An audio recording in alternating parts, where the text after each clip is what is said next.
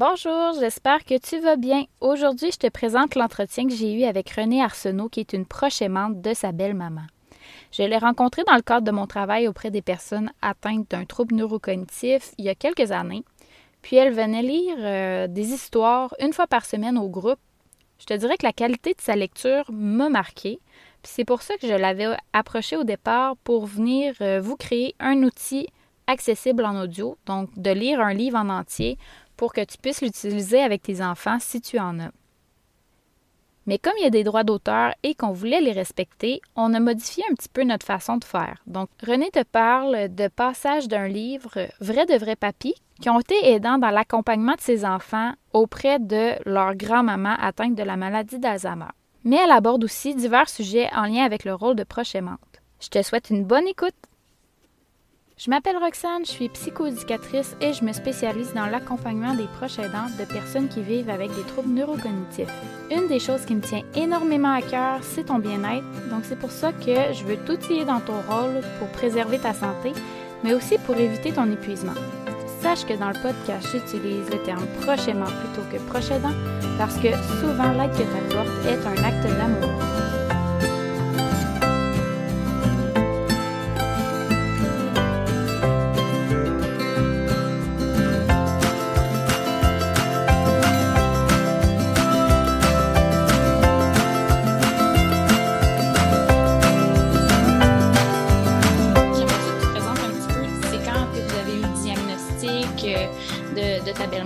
Comment ça s'est passé? Juste une petite intro, là. Euh. Oui.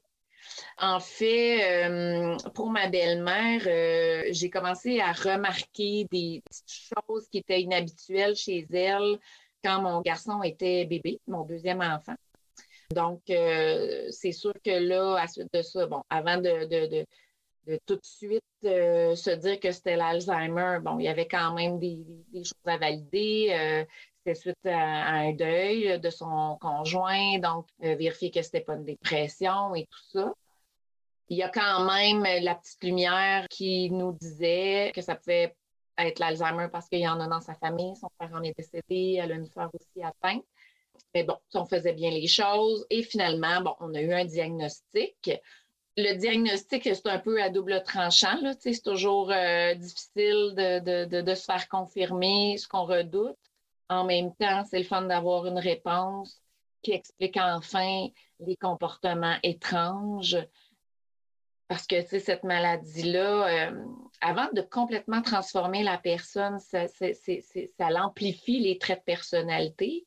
Euh, donc, c'est quelque chose qui, on avait besoin de se faire expliquer dans des contextes parce qu'on a vécu des crises, là, on va se le dire. Mm-hmm. Euh, donc, bon, une fois que ça c'est fait, c'est plus facile de mettre en place un protocole, je pourrais dire en guillemets, mais des, de s'outiller aussi, de s'entourer.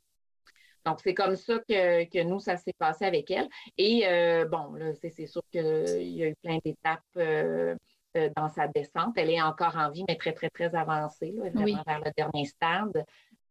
On a découvert aussi que deux ans avant son diagnostic, elle en avait eu un qu'elle nous avait Ah, c'est vrai? Oui une personne euh, qui a un fort caractère, donc elle n'a pas apprécié ce qu'elle a entendu au premier diagnostic. Elle a vraiment euh, quitté la, clinique de la mémoire. Ah, ouais? Ouais. Puis, ben, comme c'est le secret professionnel, on n'a pas eu euh, de suivi. Il ne pouvait pas vous le dire. Non. Donc, tu sais, tous ces questionnements-là, bon, il y a des choses qu'on aurait pu faire avant. Tu sais, c'est sûr qu'au moment où elle a eu son deuxième diagnostic, qui était le premier pour nous, ben, il était déjà trop tard pour euh, la médication qui retarde mm-hmm. l'évolution de, la maladie. Fait qu'on a vraiment eu à, composer euh, avec une descente rapide quand même. Là, il a fallu continuellement se, réajuster. Et le fait qu'elle n'a plus de conjoint, en fait, que nous, on, on, est très, très représentatif de ce qu'on appelle la génération sandwich, où il faut prendre soin d'un parent malade en même temps qu'on a des jeunes enfants ça demande euh, son lot de défis. Euh, Dieu merci, mon fils n'est, euh, mon chum, je veux dire, n'est pas fils unique. Il y a deux frères, un qui, qui habite à Val d'Or, l'autre qui est à Rouen. Donc, tu sais, on pouvait quand même se relayer. on a eu de l'aide à domicile aussi beaucoup. Mais ça demande quand même beaucoup d'adaptation. Mais moi, je me rappelle quand on se voyait, là, j'avais vu là, que l'évolution de ta fatigue, à un moment donné, là, que ça marchait plus. Tu étais cerné jusqu'en tout du nez, puis euh, on voyait que ça avait un impact significatif sur, euh, sur toi, en fait. Ben oui, parce que, tu sais, en même temps, mon conjoint est en affaires, travaille vraiment beaucoup. Euh, donc, le, le, bien-être ou le quotidien, en fait, avec les enfants reposait beaucoup sur moi. Et euh, on intégrait à ça la belle-maman dont il fallait prendre soin aussi. Qu'on n'avait pas à la maison, elle était quand même chez elle avec une aide, mais ça impliquait une préparation de repas, on congelait, euh, une présence aussi. Euh, tout ce qui était soins corporels et tout ça, ça, c'est vraiment quelqu'un d'autre qui le faisait pour nous. Pour pas avoir à.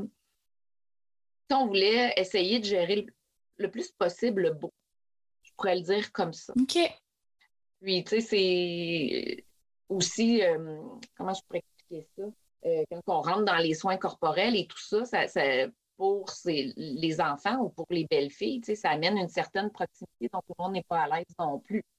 Donc, tu sais, c'est dans ces moments-là où c'est bien d'avoir quelqu'un qui nous aide et qui a ses compétences. Mm sais, c'est pas des gens qui collaborent toujours facilement non plus quand c'est ce genre de soins-là. Donc, ça prend des gens qui ont, qui ont plus d'un tour dans leur sac, qui ont des compétences, qui ont des outils. nous, cette partie-là euh, était prise en charge par quelqu'un qui était compétent là-dedans. Puis nous, on gérait, euh, on essayait de maintenir une relation, en fait, parce que cette relation-là évoluait à chaque visite, dans le fond. Fait que de toujours essayer de, tirer le meilleur de chaque relation et de s'adapter tout le monde là-dedans, puis les enfants compris.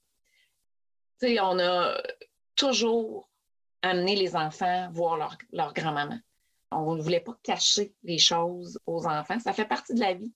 Puis, tu sais, pour ça, il y a des gens qui nous ont questionnés, puis qui ont, je ne veux pas dire nécessairement juger cette action-là, mais qui étaient surpris qu'on amène les enfants. Ah ouais, tu sais, vous, vous laissez vos enfants voir euh, leur grand-mère dans cet état-là? Ben oui, ça fait partie de la vie.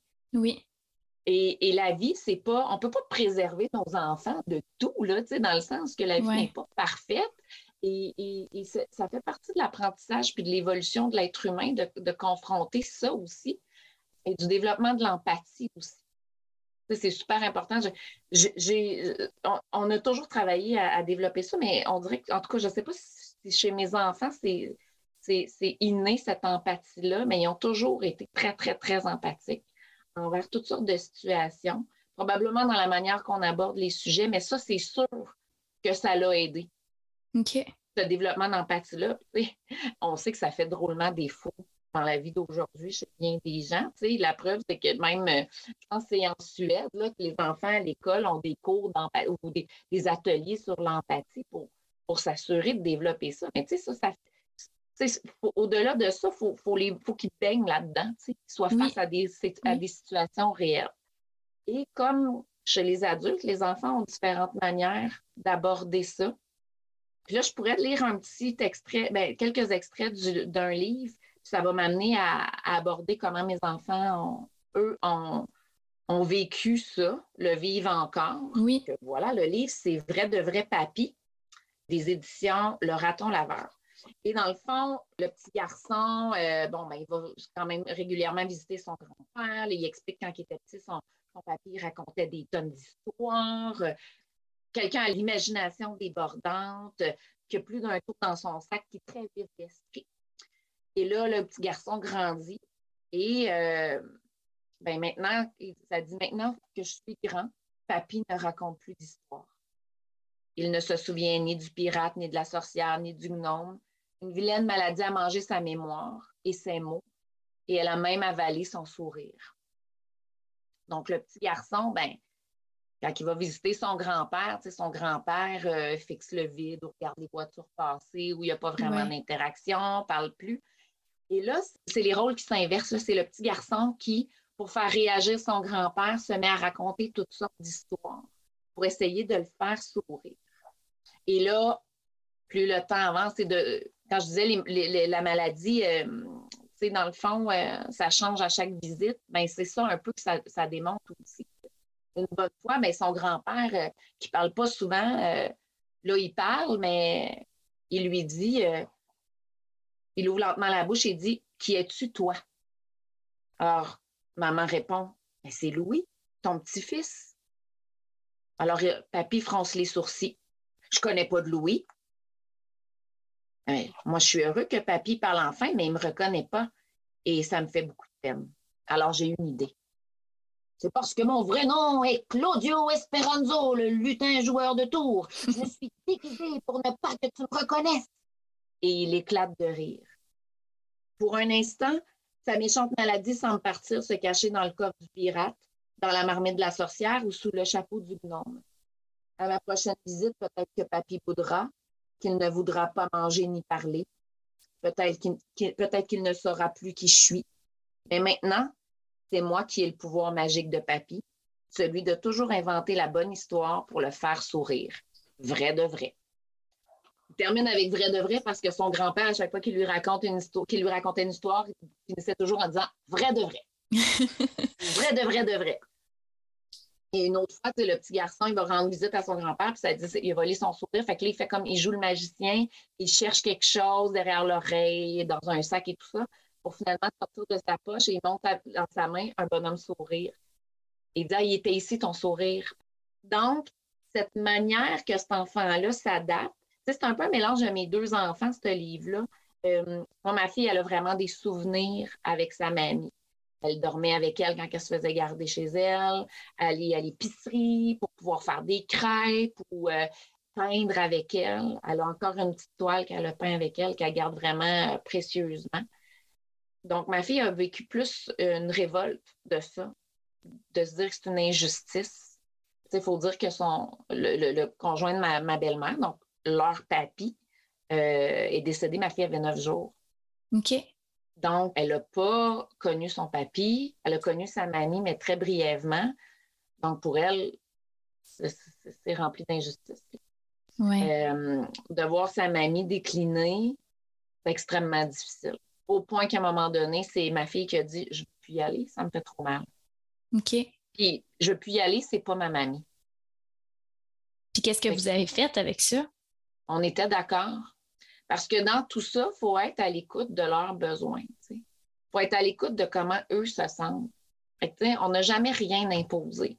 je disais au départ, on les a toujours inclus. Oui, c'est ça. Euh, pour leur montrer que ça fait partie d'eux mais du moment où elle était grande et capable de, prendre ses propres décisions, puis de nous le nommer, on l'a respecté. Ça n'enlève rien à, ma belle-mère, qu'elle n'y aille pas, puisqu'elle n'a plus de souvenirs. Chaque visite lui faisait plaisir, lui donnait le sourire. Mais pour ma fille, elle, voyait le sourire de sa grand-mère, mais ma fille, c'était des yeux pleins de larmes. C'est avec des yeux pleins de larmes qu'elle la regardait. Oui, c'est triste. Euh, oui, donc, de nous le nommer qu'elle ne voulait plus y aller, ben, on peut juste respecter ce besoin-là. Puis, puis de, se dire, ben, elle a préféré ma fille chérir ses souvenirs et garder cette image-là. Puis une bonne fois, euh, je me souviens plus c'est qui l'artiste qui avait parlé, c'était pas Grégory Charles, c'est un autre, euh, c'est une autre personnalité publique qui avait parlé de, la maladie, qui était confrontée à ça avec sa mère, puis il disait, tu sais, en gros, il y, avait, vraiment des paroles très, très sages dont je me souviens pas vraiment, mais euh, entre autres, c'est OK, je le sais qu'elle ne me reconnaît pas, mais moi, je sais qui elle est. Et il a vraiment trouvé les bons mots. C'est un hasard qu'on est tombé sur cette émission-là et que ma fille écoutait. Puis après ça, ça a fait son chemin, puis elle a dit ben, Je veux revoir mamie. Puis là est arrivée la pandémie. Donc, depuis ce temps, elle ne l'a pas vue, mais bon, c'est sûr que très prochainement, elle a demandé de la voir avant, avant qu'elle meure, dans le fond. Là, elle l'a demandé. Là, ça fait partie, puis on va y aller avec son papa. Fait que dans le fond, il y a quand même eu une évolution, probablement qu'elle avait besoin de gérer un petit peu tout ce qui se passait dans son corps, dans son émotion. Puis à un moment donné, là, elle, s'est sentie plus prête à aller la revoir, puis vous, allez l'accompagner là-dedans. Mais ben, c'est bien de lui laisser aussi sa décision, justement, de dire, bien, elle, elle a ses limites, puis euh, présentement, là, c'est peut-être pas l'idéal pour elle d'aller les voir, d'aller la voir, puis quand elle sera prête, ben, on l'accompagnera du mieux qu'on peut. Tout à fait. Puis ça, on la prépare parce que là, bon, euh, ma belle-mère ne parle plus. Elle est en chaise, euh, une chaise gériatrique. Oui. et euh, mange avec aide. on est rendu à gélifier l'eau pour pas qu'elle s'étouffe. Donc, c'est quand même avancé euh, dans sa maladie. Donc, c'est sûr qu'on prépare notre fille à, bon, tu sais que là, entre la dernière fois que tu l'as vu et maintenant, il y a eu quand même un, une bonne évolution. là. Oui, c'est un gros déclin. Dans oui, c'est ça. Mais tu sais, notre fille, dans tout ça, est passée quand même d'une jeune enfant à une ado. Donc, elle a évolué à travers cette maladie-là aussi selon sa compréhension à elle et sa maturité, en gagnant une certaine maturité aussi. Oui. il y a ça aussi, cette évolution-là dans le temps. nous, on l'a vécu en tant qu'adulte à 100% alors qu'elle est passée d'enfant à adolescent. Pour mon fils, c'est complètement différent. Lui, euh, il est plus du, un peu comme le, petit garçon du livre, où euh, mon, fils n'a pas de souvenir de sa mamie autre que malade. Il y a des beaux souvenirs, dans le sens qu'elle a passé plein de temps avec nous. Euh, ils ont eu la chance qu'elle vienne skier au moins une fois avec eux. Elle a passé beaucoup de temps avec nous. Donc, il y a eu des, quand même, il a pu lui parler dans tout ça. Mais des souvenirs aussi précieux que ma fille, où c'est des moments seul à seul, il n'y en a pas. Mm-hmm. lui, il a toujours eu à composer avec cette euh, réalité-là d'une mamie malade, d'une mamie qui décline. J'ai deux enfants, comme je disais, empathiques, mais aussi très, euh, qui ont une grande maturité, une grande sagesse. Donc, pour mon fils, ça a toujours été sans jugement. C'est pas de réaction, euh, ah non, je veux pas. il a toujours accueilli ça. Il a toujours été super accueillant, autant de la situation que de sa mamie. Puis il a été très tactile avec elle. pour ma fille, là, elle était plus dans le recul, alors que j'ai deux enfants très colleux. Pour ma fille, le fait qu'elle dise pas ma mamie était, était moins portée à aller la toucher. Alors que pour mon fils, il est très tactile. Lui, il s'assoyait à côté d'elle, puis même si elle parlait presque plus ou elle baragouinait, je pourrais dire, euh, elle riait. Chacune des visites, elle riait. Ben, lui, il s'assoyait à côté d'elle, prenait sa main, puis il riait avec elle il a comme compris naturellement que c'était la chose à faire. Wow. Pour ça, le, petit garçon lui raconte des histoires. Ben, mon fils, lui, il parlait doucement, puis il riait avec elle en la touchant et en lui tenant la main. C'est ça, ils nous apprennent aussi, les enfants, parce qu'en voyant ces réactions-là, on voit qu'à quel point le, contact physique est important le toucher thérapeutique, oui, on peut appeler, il est super important. Euh, parce qu'il y a plein de choses que leur cerveau ne peut plus comprendre, mais que encore le contact physique, ils peuvent le percevoir. Oui, le sensoriel, le sensoriel, il est encore là. Il est encore là, que ce soit le toucher, que ce soit, on le sait que la musique aime ça. Tu parlais de quand je racontais des histoires, comme le petit garçon qui le fait avec son grand-père, quand moi je le faisais avec les livres, je la voyais la réaction. Oui. Donc, il y a encore plein de sens en alerte. Puis les enfants, ben c'est ça. Moi, avec mon fils, je trouve qu'il nous a montré un peu la voie. Fait que c'est comme ton professeur. Euh. oui, oui, vraiment, vraiment. Puis tu sais, je, trouvais que ma belle-mère aussi, tu sais, un regard tellement vif malgré tout. Elle regardait beaucoup, beaucoup dans les yeux, tu sais.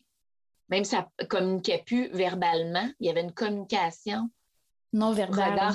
oui, tu vraiment, puis ça aussi, c'est important de les regarder dans les yeux.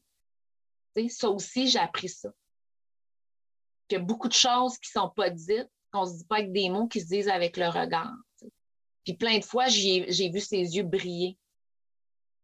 Même si je savais qu'elle ne me reconnaissait pas. Je pense qu'au fond d'elle, il y a quelque chose que son corps, ou même chose avec les enfants ou avec ses fils, je pense qu'au-delà de, au-delà de, de, de, la tête, de l'esprit, de, tout ce qui a un sens, il y a quelque chose qui était ressenti. Oui, le cœur, il parle. oui, il était elle, elle, nous reconnaissait autrement, je pense. Oui. Je Ou, on disait, bon, elle nous reconnaît peut-être pas, mais elle est consciente qu'on est une présence bienveillante. ça lui faisait dire. Comme ça, je peux le nommer.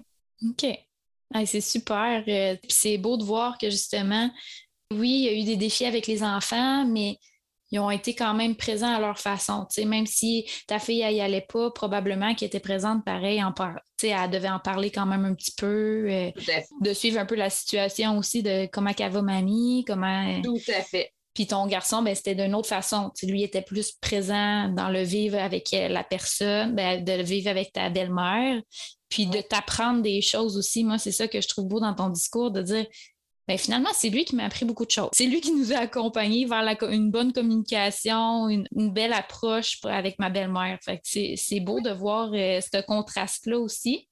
Puis moi, ce, que, ce, que, ce qui m'intéresse aussi dans ce que tu m'as nommé, c'est de voir, tu sais, tu parlais de conciliation, travail, famille, belle-maman, tu sais, de double famille. Là. Oui. Mais comment tu en es arrivé à, à un moment donné de de justement trouver un certain, ben, on ne peut pas dire nécessairement un équilibre, mais de se dire que là, on, prend soin de nous au travers de tout ça parce que tu étais fatigué beaucoup, puis probablement que ton conjoint aussi. Comment vous, vous êtes arrivé à dire bon ben là, on va prendre soin de nous un petit peu, puis mais en continuant votre rôle aussi auprès de ta belle-mère? C'est ben c'est sûr que ça implique des, des changements. Autant quand quelqu'un, euh, mettons, quitte un emploi pour devenir proche aidant ou des choses comme ça, c'est sûr que ça demandait un ajustement. Euh, j'ai quitté un emploi que j'aimais vraiment beaucoup, mais qui était rendu, euh, qui prenait de plus en plus de temps dans, dans, dans tout cet espace-là, dans tout cet horaire chargé-là. Donc, le choix a vraiment été que je quitte mon emploi le fait que j'étais fatiguée, comme tu l'as nommé, je suis partie sans plan B, vraiment euh, avant de crasher, comme on peut dire. Oui. On a eu comment je dirais, cet éclair-là quand même de se dire c'est le temps maintenant avant d'être trop loin. Puis là, de, de il ne faut pas que mon conjoint et sa mère et moi non plus. Et les enfants et, le travail. Et, le travail, c'est ça, à travers tout ça. Donc, euh, je suis partie quand même à un bon moment.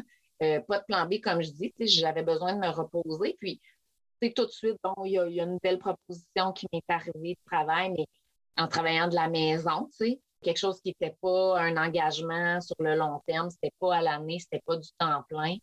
Et ça m'a permis de découvrir que j'adore travailler de la maison, finalement. Donc, cette conciliation famille-travail-là, c'était de travailler euh, de la maison j'ai découvert que je suis une personne introvertie, ce que je ne connais pas. Donc, moi, ça me convient tout à fait de travailler dans mon petit cubicule, euh, dans mon petit bureau. Puis de, bon, moi, j'ai la chance de, vivre euh, avec la forêt derrière chez moi, fait que de pouvoir aller marcher, me ressourcer, tout ça. Donc, ça a été de cette manière-là, en fait. C'est sûr que ce n'est pas permis à tout le monde, peut-être, de quitter un emploi ou de faire ce choix-là. Puis je dis pas permettre à tout le monde, ça fait peur là, de sauter dans le vide comme ça, là, sans oui. sans filet, là, comme je disais. Euh, mais ça vaut la peine des fois parce qu'on s'ouvre à d'autres choses. Puis qu'on, qui était une option qui n'était pas une option de dire je travaille de la maison, ben ça s'est dessiné euh, un peu comme ça par hasard, puis faire Hey wow, finalement, tout ce temps-là, c'est une super belle option. Mais sans regretter tout ce qui s'est passé avant parce que ça m'a ça m'a nourri, ça m'a donné plein de belles expériences à plein de niveaux. Oui. Euh, donc, euh, juste, il faut faire confiance en la vie. ben, c'est sûr que, bon, la maladie ayant évolué, euh, ben, à un moment donné, ma belle-mère demandait plus de temps de soins. Dans le fond, c'était oui, c'est ça. des visites. c'est un changement de rôle, dans le fond. Oui. Tu étais plus là pour euh, un accompagnement que pour prendre soin, prendre, euh, faire des repas. Euh, plus au niveau des activités quotidiennes, tu n'avais plus besoin de faire ça. C'était vraiment plus pour on va la voir, on a du plaisir, on jase avec elle, puis après ça, ben, il y a des gens qui sont là pour le reste. Exact. Avec une charge mentale aussi, probablement, qui est diminuée. Oui, définitivement. Une inquiétude aussi qui a disparu parce que, bon, il y a un certain moment où euh, avant qu'elle soit complètement prise en charge, euh, il y a des moments où il a fallu la chercher. OK. Bon, on avait quand même, nous, adapté euh, son, condo avec de la domotique. Il y avait des caméras de surveillance. OK. On pouvait contrôler des choses à distance. Fermer l'eau, par exemple. On pouvait couper l'eau, des trucs comme ça. D'un coup, qu'elle ouvre l'eau puis qu'elle l'oublie. Puis bon, ouvrir, fermer les lumières, c'est ça. Euh. Fait que là, on s'assurait qu'elle était là. On la surveillait tous à distance. Il y a un moment où c'est ça, là, des, vers la fin où était euh, semi-autonome, ben, où on partait puis on se disait euh, OK, chacun prend une voiture, on fait le tour, on la cherche. Donc là, cette étude-là, euh, une fois qu'ils sont complètement pris en charge, ben, est partie. Oui, tu la sens plus en sécurité. Exactement. Et, c'est drôle parce que euh, la place qu'elle redoutait le plus d'aller, c'est vraiment le CHSLD, dans le fond. Mm-hmm. Et c'est là qu'elle était le mieux. C'est là qu'on l'a vue plus heureuse et apaisée. Alors, je pense qu'elle aussi devait se sentir plus en sécurité, avec des soins vraiment, vraiment. Euh, au-delà de quotidien, c'était à toute heure. Oui, c'est ça. en charge à tout moment. 24 sur 24, là. 24 sur 24. Puis, ben, tu sais, peut-être qu'il y avait une certaine solitude, probablement aussi, du fait que, bon, elle était seule. Euh, là, cette solitude-là, c'est quand même dissipé aussi. Oui, puis euh, elle, a des gens, tu sais, elle n'a pas juste les, soignants, elle a aussi des personnes qui habitent là aussi, euh, comme avec la maladie. Fait que exact. elle n'est pas toute seule. Non. Et euh, ces gens-là font un job extraordinaire. Vraiment. Ils sont tellement dévoués, patients, doux, souriants c'est, ça fait peur quand on entend le mot CHSLD et tout ça. Puis bon, c'est sûr que des fois, les médias nous rapportent des histoires. Oui, c'est ça. ça n'aide pas à faire confiance, mais pour en être témoin, moi, je peux dire que c'est vraiment des personnes extraordinaires qui travaillent là, qui ont un don aussi. Et puis, comme je dis, dévoué. Oui. Ça prend, ça prend ce, dévouement-là, euh, cette ouverture de cœur-là aussi. Donc, euh, ça, ça l'a, ça apaisé tout le monde. Ça, ça a enlevé cette charge mentale-là, effectivement. c'est bon. qui a fait bien. oui, c'est ça, qui a permis de, garder une charge mentale familiale, mais un petit peu moins gros. Exactement. Oui, ça n'a pas tout, tout, enlevé, mais une partie, euh, euh, une bonne partie quand même. Oui, c'est ça. Puis là, dans le fond, tu me parlais de la conciliation travail-famille. Je me demandais par contre, c'était quoi ton plus beau défi? La plus belle chose qui est arrivée en lien avec ton rôle de prochainement? Hmm, mon plus beau défi. Bien, je pense que c'est un défi que, de un, c'est sûr qu'on ne souhaite pas ça à la base. Dans le sens que ce n'est pas une situation qu'on espère. Ce n'est pas, une, pas une situation qu'on, je pense qu'on se prépare vraiment à vivre non plus. On n'est jamais vraiment prêt. Donc, euh, mon plus beau défi, ben, tu sais, c'est, je dirais, de, de réaliser les forces qu'on a en soi à travers tout ça. C'est sûr que moi, en plus, j'ai eu un beau modèle. Ma mère, elle a, été euh, prochainement pour son père dans un contexte, dans un contexte de démence moi, j'étais adulte à ce moment-là. Donc, moi, je ne l'ai pas vécu comme enfant. Je l'ai vécu comme petite fille de mon grand-père. Donc, euh, je l'ai accompagné du mieux que je pouvais, mais je te dirais qu'en le vivant moi-même, il y a des choses que je ferais différemment avec, j'aurais fait différemment avec mon grand-père. OK. Tu sais, j'étais jeune adulte, là, vraiment. Euh, puis, euh, quand je disais les enfants nous montrent la voie, là, les jeunes enfants, tu sais, je pense que moi, j'étais bloquée à l'idée peut-être que, ah ben, tu sais, il ne me reconnaît pas ou euh, je serais peut-être allée le voir plus souvent.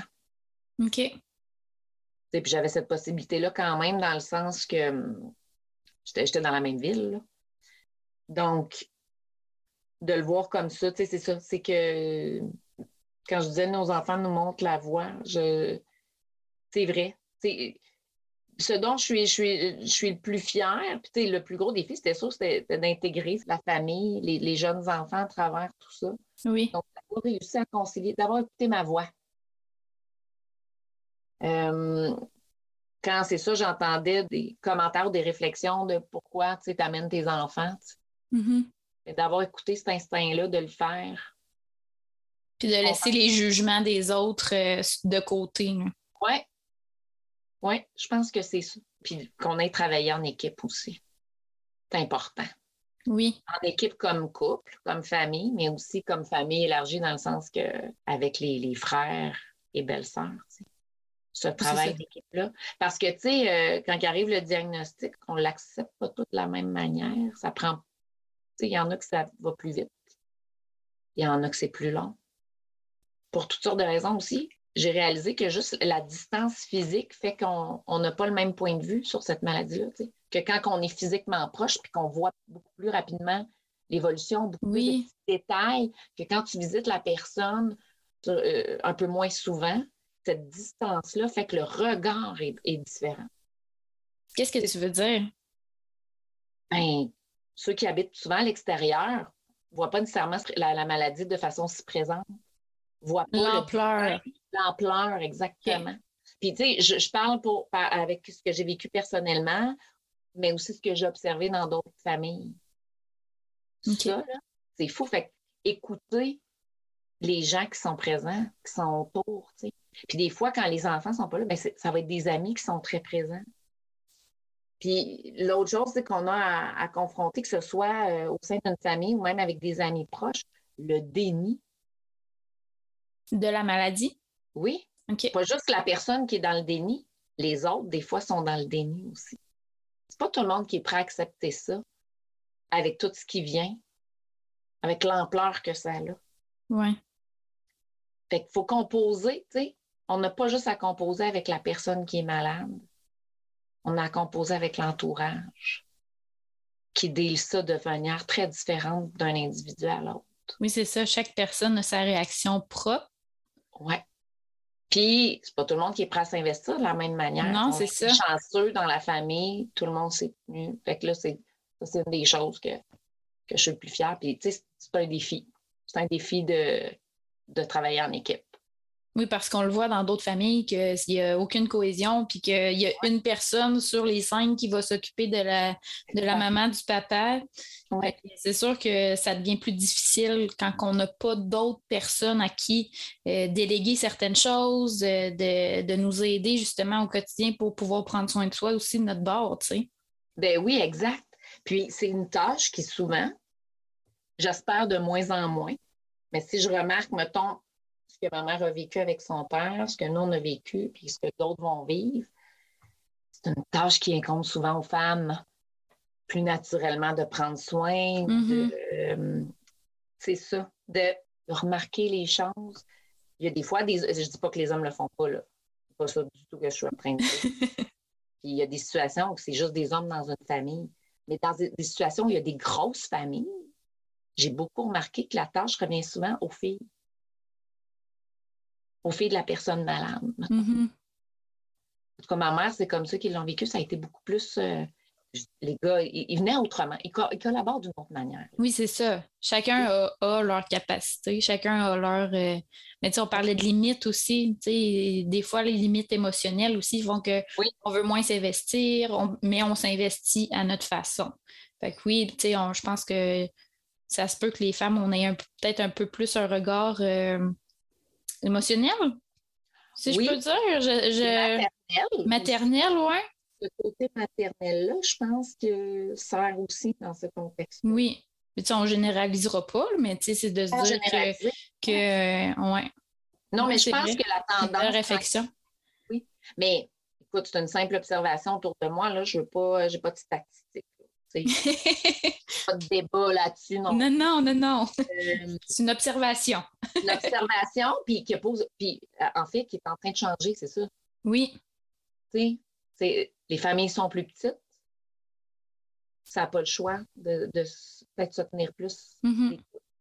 serré, puis de faire un travail d'équipe et de mm-hmm. moins laisser à ceux qui ont le goût d'eux parce qu'ils sont plus nombreux. C'est ça, je veux dire. L'observation dans le temps, c'est ça c'est que de plus en plus, je pense que tout le monde s'embarque, tout le monde se tient. Puis c'est là où euh, c'est aussi important, conjoint, conjoint. Oui. Parce que ça a un impact. Tu ne peux pas dire c'est ta mère, tu t'en occupes, ou c'est ton père, tu t'en occupes. Là. Ça a un impact sur toute la famille. Tu aurais pu. Tu aurais pu le dire. J'aurais pu, mais c'est pas dans ma nature. C'est ça. Euh, ça aurait été vraiment pas au, bénéfice de personne de le mm-hmm. faire. Euh, ça n'aurait pas été dans l'équilibre, puis il y aurait eu beaucoup plus de souffrance comme ça. Puis il y, a du beau à travers la maladie, là, Il y a quand même des beaux moments, que ce soit peu importe la maladie, là.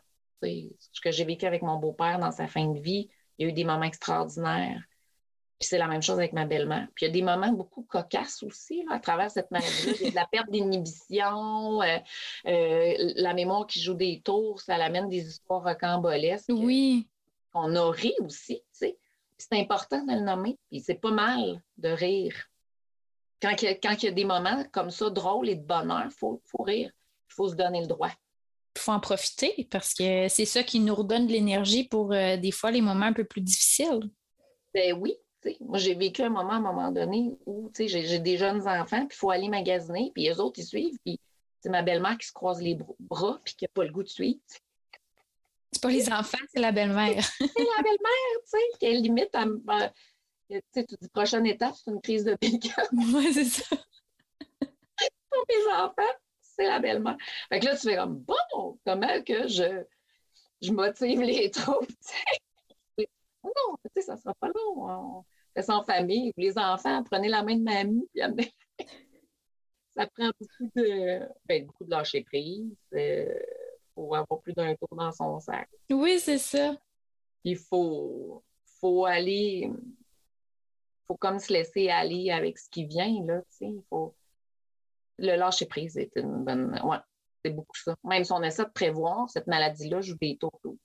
C'est ça, c'est imprévisible. On a une idée de base là, de comment ça peut se passer, mais d'une personne à l'autre, c'est pas pareil. D'une personne à l'autre, il y a des comportements qu'il y a chez un, mais pas chez l'autre. C'est ça. Des réactions. Ça latin ou au niveau. ça. Il y a des gens aussi, j'ai remarqué en en côtoyant avec Espace-Temps ou, dans mon entourage qu'il y a des gens qui, sont résilients et ceux qui ne le sont pas. Ça amène toute une différence dans la manière de traverser autant la personne malade que l'entourage. Que l'entourage, c'est ça. Ça l'amène une autre dimension, puis ça va changer le parcours de cette vie-là à cette personne-là, l'état dans lequel elle est, si elle est résiliente ou si elle ne l'est pas, puis mm-hmm. l'entourage aussi. c'est important aussi de toujours garder en main le bien-être de tout le monde, qu'il y ait de, une bonne communication aussi. Oui, c'est ça. La communication, c'est la clé aussi. Là, ouais. C'est la clé avec les adultes ou avec les enfants. Puis, dans n'importe quoi, là, je reviens au livre, là, mais c'est toujours une belle façon d'amorcer une discussion avec des enfants, c'est le livre. Peu importe le sujet, quand ils sont tout petits, ça peut être un bon point de départ. Oui, c'est ça, une introduction, de, de l'amener à, réfléchir un peu plus, euh, puis à faire des liens entre sa situation à lui, puis la situation qui se passe dans le livre, comme tu disais tantôt, ton garçon qui, qui rejoint beaucoup le petit garçon dans le livre, ben, tu sais, il y a un, un peu un modèle que toi, tu n'aurais pas pu expliquer bien plus que ça parce que toi-même, tu ne savais pas trop comment, comment être dans la situation. Fait que ça amène, comme tu dis, une opportunité d'en discuter puis de voir aussi, eux, leur vision des choses, eux, comment ils, ils réagissent face à la maladie. Exactement. Rester toujours, euh, garder l'œil ouvert, tu sais, sur ça. Les enfants, quand on les implique là-dedans, c'est de, de, revalider souvent comment ils se sentent. Super important. Mm-hmm. Après une visite, avant une visite, des enfants qui, sont, qui peuvent appréhender la visite, de, l'aborder avant, puis de faire un retour après la visite de la personne aussi. Et, quand il arrive des situations où on ne peut pas prévoir, puis des fois, il y a il y a des situations qu'il faut gérer sur le moment, que ce n'était pas prévu. Ça aussi, il faut faire des retours. Très important. De leur montrer, de leur montrer qu'il y a quelqu'un à côté d'eux pour les aider à comprendre, puis de les aider à vivre au travers toutes les émotions, puis les situations aussi. Bien, qu'ils ne restent pas marqués négativement. Oui. Situation, tu sais. C'est important. Oui. Très, très important. Dialogue, tout le temps. C'est super. Puis, j'avais une dernière question. Vas-y. Si tu pouvais te donner un conseil à toi-même dans les, dans les temps un peu plus difficiles, qu'est-ce que tu te serais donné comme conseil? C'est souvent, euh, on se dit, bon, il faut. Euh, ah, c'est la situation, on se retrousse les manches, on. Euh, il faut faire faut, faut ce qu'il faut. Mais peut-être des fois, garder un peu plus d'espace de, pour soi. C'est chacun. Parce que là, euh, on, s'oublie. On s'oublie. c'est important de, même si c'est des petits, petits moments, c'est important de s'en accorder souvent à travers des, situations comme ça, des défis comme ça. C'est quand, même des, c'est quand même un gros défi accompagner quelqu'un oui. dans une maladie de cette envergure-là. Puis, tu sais, des fois, euh, ça peut être le, conjoint ou le frère ou la sœur qui peut aussi être un peu la sentinelle de l'autre aussi. On oublie ça. Le temps passe, puis tu sais, en, se disant tout le temps, bien, ça va avoir une fin, mais on s'épuise là-dedans. Fait que je pense que c'est important que peut-être de se nommer une sentinelle à travers les prochains mm-hmm. parce qu'il y a le relais, mais des fois, on travaille tellement ensemble qu'on oublie de se relayer. Ou euh, à travers tout le reste de la vie. Là. Fait qu'il y a peut-être ça. On, on, en vient que la personne est tellement au centre, la personne malade, qu'on oublie de regarder si des fois les autres déclinent. Ouais, de, de se surveiller dans la famille, de se dire Oh là, je vois que tu es un peu plus fatigué ou que tu vas moins bien, d'accompagner les autres aussi. C'est ça que tu veux dire? Oui. OK. Exactement. Par sentinelle, c'est ça.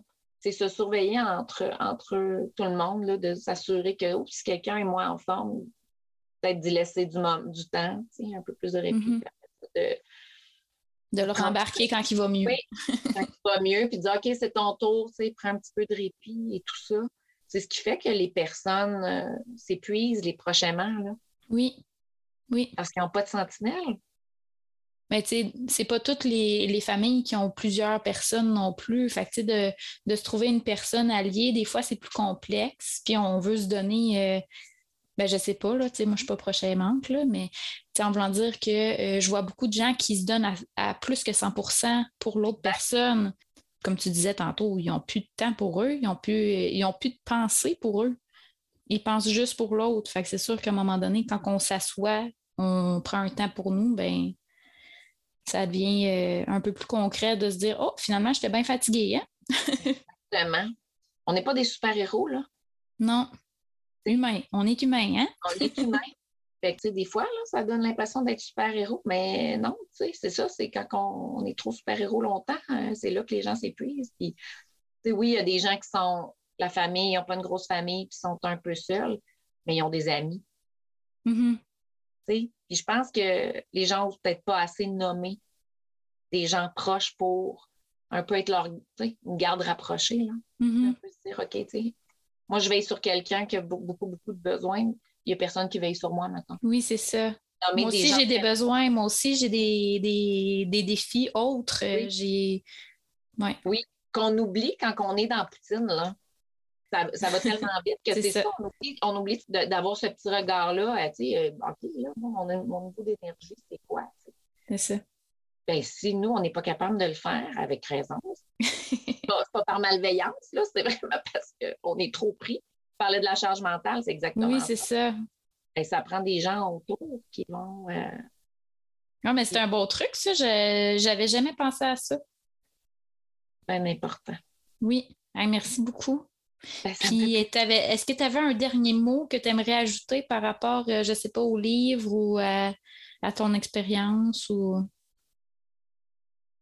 ben, que des fois, là, ben, tu parles de livres, moi, je dirais que des fois, on ne sait pas comment, quand on visite une personne malade comme ça, euh, qui ne parle plus ou que l'interaction est difficile, ben, le livre est une belle façon d'entrer en communication avec cette personne-là.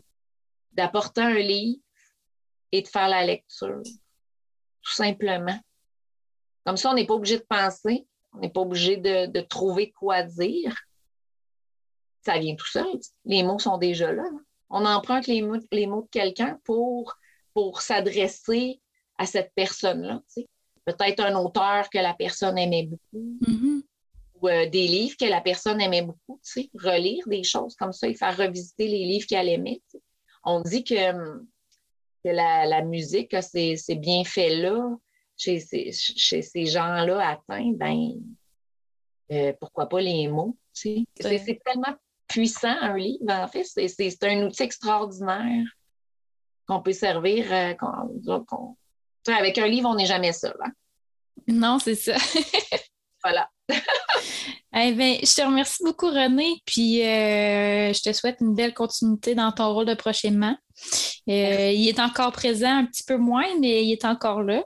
Puis je te remercie vraiment là, du temps que tu m'as accordé aujourd'hui. C'est super apprécié. Ça me fait immensément plaisir. C'est important d'en parler. Donc, c'était l'entretien de René Arsenault, qui est une proche aimante auprès de sa belle-maman. Je tiens encore à la remercier parce que son partage peut, selon moi, t'amener des réflexions dans ton rôle de proche que ce soit dans l'approche que tu as auprès de la personne qui t'accompagne, que ce soit en lien avec la conciliation travail-famille ou le concept de prendre soin de soi.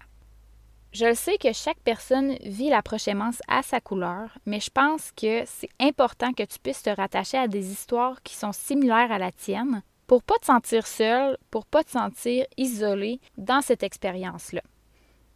Puis peut-être qu'en écoutant d'autres expériences, ça va t'amener certaines astuces auxquelles tu n'aurais jamais pensé. Pour ma part, j'ai été marquée par l'ouverture de René auprès de ses enfants, qui leur permet de vivre leur relation avec leur grand-mère selon leurs limites personnelles, mais aussi de l'écoute puis de l'empathie dont ils ont eu accès. Aussi, j'ai aimé l'idée de déterminer une sentinelle dans ton entourage pour t'avertir si jamais elle observe des signes d'épuisement pour que tu prennes vraiment un temps pour toi.